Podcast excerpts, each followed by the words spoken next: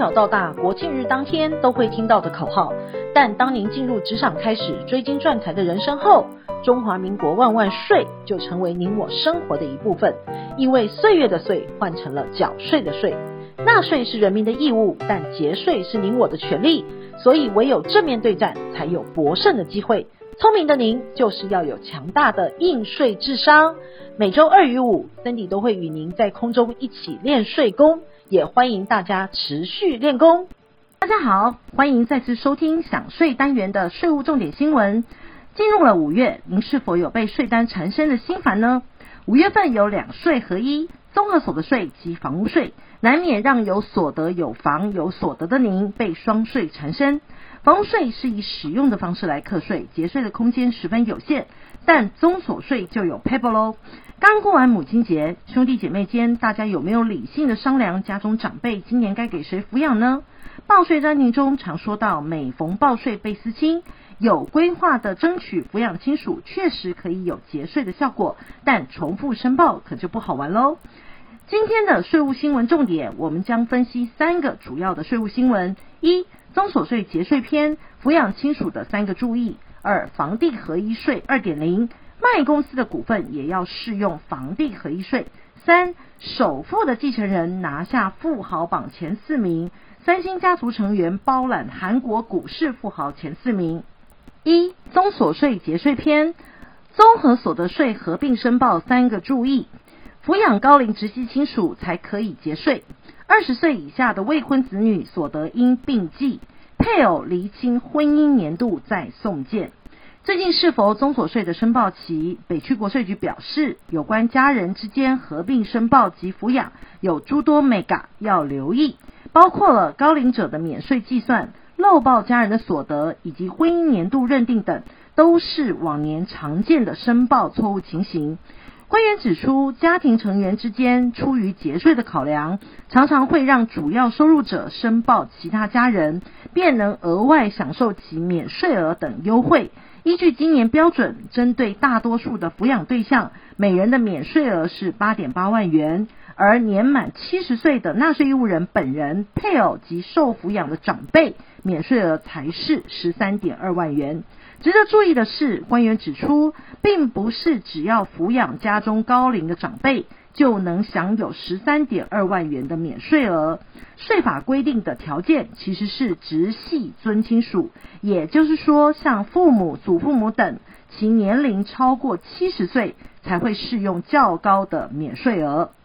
官员表示，有些家庭如果是申报抚养满七十岁的兄弟姐妹，或是同居一家的叔叔、舅舅等非直系尊亲属，其实免税额还是八点八万元。列报抚养之后，别忘记还要负责对方的所得资料。官员指出，家人之间如果变更抚养对象，所得资料不会马上导入系统，还是需要民众自行申报。在过去的审查经验上，也看到了很多的案例是漏报和未合并申报抚养亲属的各类所得，这一点也是需要留意的项目。除了主动抚养亲属节税之外，官员也指出有两类情形依法是必须合并申报的。首先是子女未满二十岁且未婚的情况，其所得应与父母亲合并申报；其次是配偶合并申报。官员表示，大多数的纳税义务人都知道配偶应合并申报所得，不过有的时候也会发现新人搞错了结婚年度，比如说去年就宣布结婚宴客，但其实今年才办理结婚登记的情形，因为去年度还没有法律上的婚姻关系，因此不能合并申报。今年综所税结算申报期限是从五月一号到五月三十一日止。官员表示，民众如果发现申报错误，可将正确的资料在申报期限内重新上传申报。同样是今年综所税申报的节税篇，我们来谈谈基本生活费节税，当心两失误。今年标准增至每人十八点二万，比较扣除额选择优惠的申报，应注意抚养对象所得、储蓄投资，避免补税。一百零九年度综所税申报已经开跑，今年不课税的基本生活费已调高为每人十八点二万元，可和各项的扣除额比较节税效果。北区国税局指出，计算基本生活费时，应留意抚养对象的所得情形，以及加入储蓄投资特别扣除额后的节税效果，以免计算错误反遭后续补税。根据财政部日前公告的标准，今年的基本生活费已调高为每人十八点二万，比去年增加了七千元。而官员表示，理论上每户人数越多，越能享受基本生活费的节税效果。不过在实务上适用上，基本生活费的节税效果还是要再跟各类扣除额进行比较，择优适用。官员指出，要跟基本生活费一起比较的项目，包括了一般扣除额及储蓄投资、身心障碍、教育学费、幼儿学前、长照等五大特别扣除额。只要任何一项扣除额项目漏记，可能都会影响计算的结果，导致应税算成了免税。其中又属储蓄投资特别扣除额，特别容易被纳税义务人忽略。以实际案例说明，官员表示，日前审查了一百零八年综所税申报案件时，发现某位陈先生首次猎报抚养家中的长辈，当时是用报税系统算出来，应是采基本生活费节税比较划算，因此就照着系统提供的数字申报了纳税。官员表示，但其实陈先生忽略了长辈自己还有另外有投资。当年度有六万元左右的利息所得，虽然可以全额在储蓄投资特别扣除额项下抵减，但就影响了基本生活费的比较基础，算下来仍要对陈先生进行补税三千多元。今年申报综所税时，国税局提醒，若申报人有新增抚养亲属，报税系统不会直接带入其所得资料，因此要特别留意相关的计算是否正确，好好的将抚养的对象的所得、免税额、扣除额通通纳入计算，以免乌龙申报，后续反遭补税。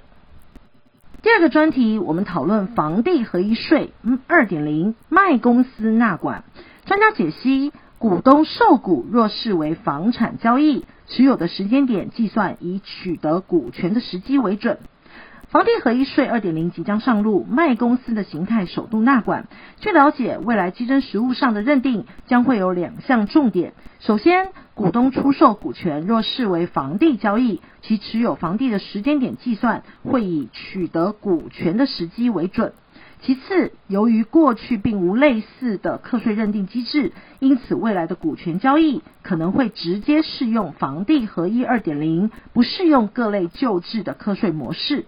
立法院已经三读通过了所得税法修正草案。房地合一税二点零确定将会在七月一日开始上路。本次修法首度符合一定条件的股权纳入房地合一税的课税范围。根据条文的内容，所谓的特定条件是指的持股或出资额过半的股东出售其股权时，这间公司如果有百分之五十以上的股权价值是由国内的房屋土地所构成时，这笔交易就算是不动产交易，应课征房地合一税。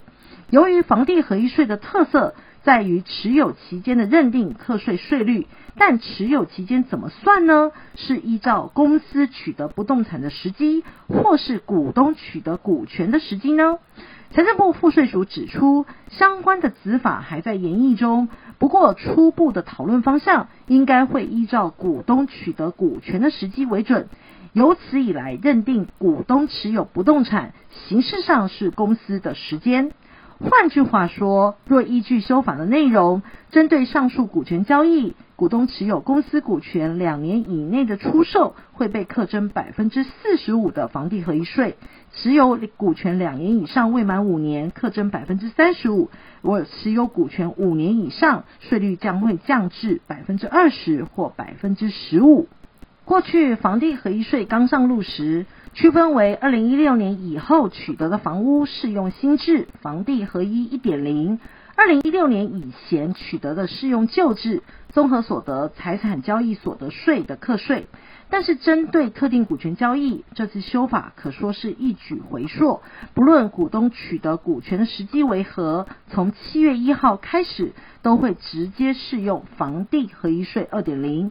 随着特定股权交易纳管，个人股东、法人股东都会中标。过去不只是建商透过成立公司持有不动产，其实坊间很多中产阶级的投资客也会成立公司来交易不动产。主要的税负大概只有千分之三的证交税。然而，此类的股权交易视为房地交易后，税负将会大幅的提升。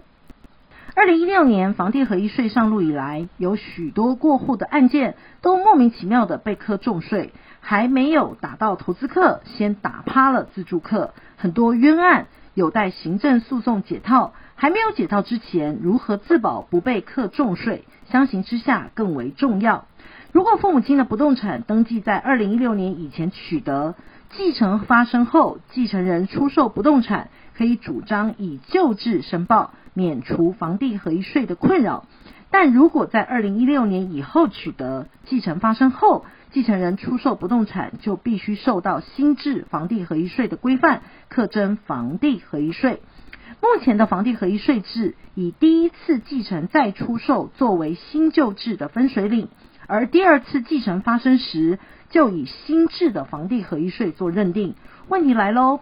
父亲在九七年承买了一间公寓三楼。二零一九年二月间往生，已有配偶及子女两人。孝顺的一对子女，为了让母亲颐养天年，就毅然决然的把公寓的继承登记给妈妈，让妈妈没有了后顾之忧。哪知道计划赶不上变化，妈妈因为伤心欲绝，同年八月份，妈妈撒手人寰，也往生了。于是这个公寓顺理成章就由两位姐弟继承，各自取得二分之一的所有权。由姐弟俩居住使用。二零二一年，姐弟不想再爬楼梯了，另外找了一间电梯大楼，管理良善，不用每天追垃圾车，纯粹是换屋换环境，不是投资客。于是买了新大楼，顺便卖了旧公寓。该公寓二零一八、二零一九年八月取得，二零二一年四月份出售，持有期间一年以上未满两年。房地合一税以百分之三十五来计算，售价以市价计算，取得成本以公告现值计算。姐弟俩应交房地合一税约一百四十三万元。多么痛的领悟！当初如果不是一片孝心，把公寓登记给妈妈，直接由姐弟各取得二分之一，以旧制的房地计算房屋财产交易所得，大约只要缴三万元，相差了一百四十万元。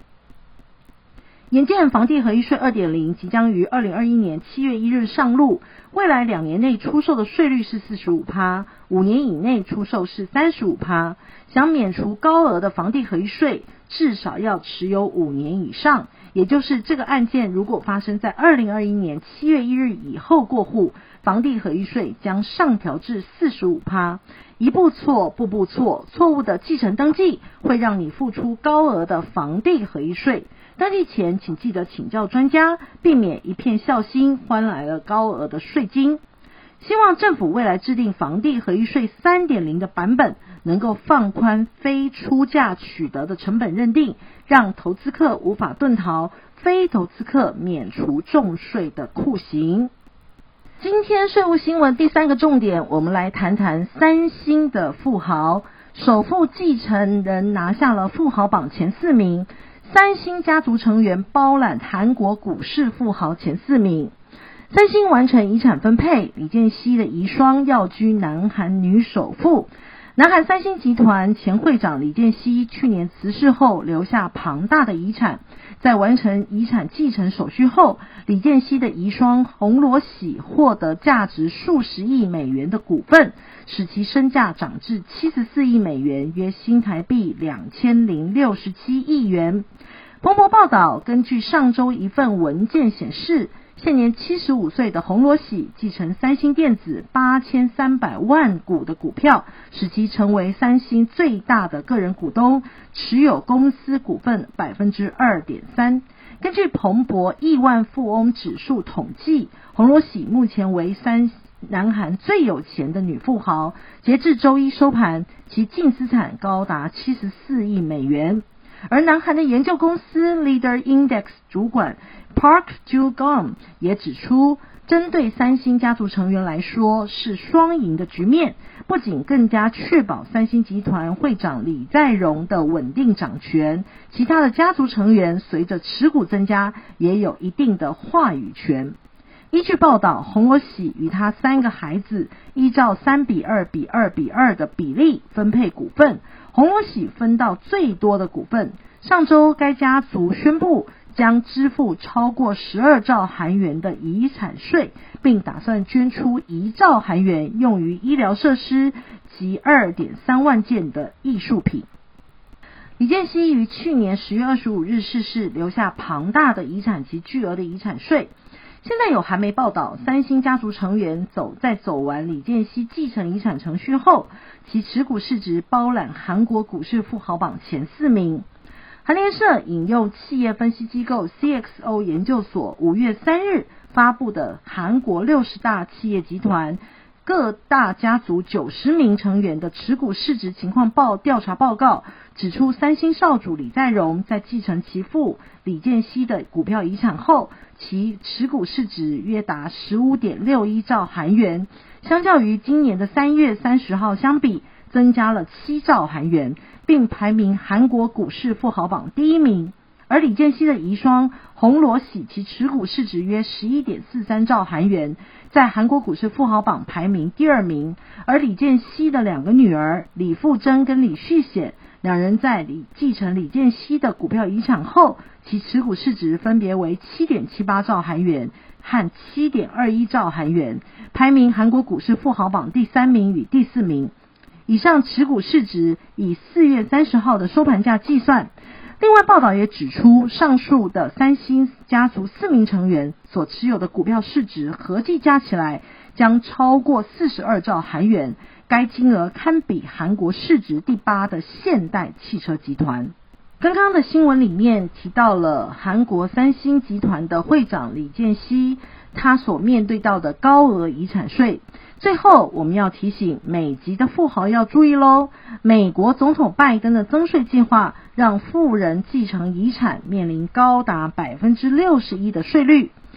美国财经新闻网站 CNBC 的报道，根据最新分析与会计师的计算，若依据美国总统拜登所提议的加税计划，富裕家庭所继承的财富可能面临高达百分之六十一的合并税率。